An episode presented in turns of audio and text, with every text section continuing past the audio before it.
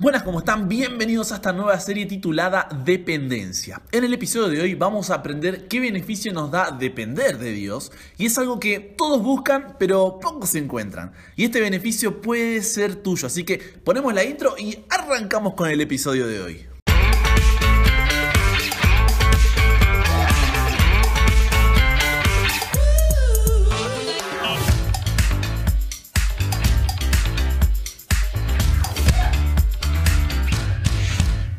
Una cosa que siempre me gusta cuando armo un tema es dejar que sea Dios el que hable y no yo.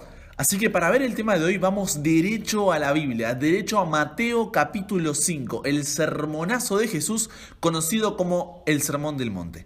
Pongámonos un poco en contexto ahí como para entender de qué, de qué venimos hablando, ¿no?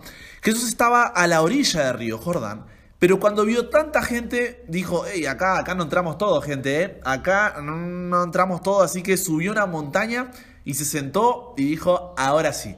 Entonces arrancó el sermón diciendo, bienaventurados los pobres en espíritu, porque de ellos es el reino de los cielos. Ahora, para entender la secuencia que nos presenta este versículo, la secuencia de, de lo que está diciendo Jesús, tenemos que hacernos tres preguntas. En primer lugar, ¿qué es bienaventurado? En segundo lugar, qué es pobre en espíritu y en tercer lugar, qué es el reino de los cielos. Así que Vamos con la primera. ¿Qué significa ser bienaventurado? Cuando hay una palabra o parte de un versículo que no entendemos, una de las herramientas que pueden servirnos es buscar en el diccionario o ver cómo pusieron esas partes otras versiones de la Biblia. En este caso, si buscamos bienaventurado en otras versiones, lo ponen como dichoso, afortunado, bendecido o feliz. Y el diccionario dice una persona que goza de la felicidad plena que es concedida por Dios. ¡Wow! Va de nuevo esa definición de diccionario. Dice una persona que goza de la felicidad plena que es concedida por Dios. Entonces, déjame hacerte una pregunta, sí, a vos que estás escuchando este episodio. ¿Te gustaría ser dichoso en tus relaciones, ser afortunado en tu trabajo y finanzas, ser bendecido en tu salud, en tus estudios, en fin, ¿te gustaría ser feliz? Creo que todos respondemos a esta pregunta con un sí en mayúscula, ¿no? Claro que quiero eso.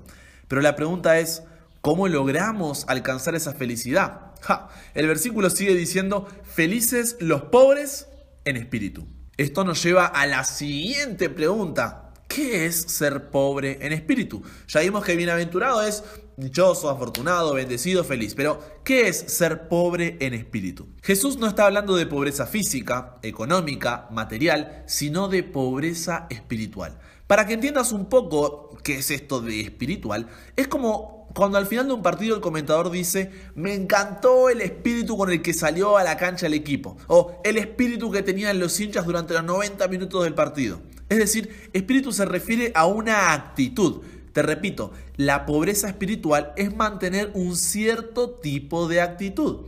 Ahora, si buscamos en otras traducciones, traducen pobre de espíritu como los que confían totalmente en Dios, los que reconocen su necesidad espiritual o los que dependen solamente de Dios.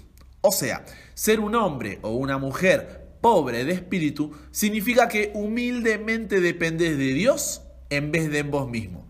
Te repito, ser un hombre o una mujer pobre de espíritu, significa que humildemente, y, la clave está en esa, humildemente dependés de Dios en vez de en vos mismo. Y Salmo 146, versículo 5, lo deja bien claro.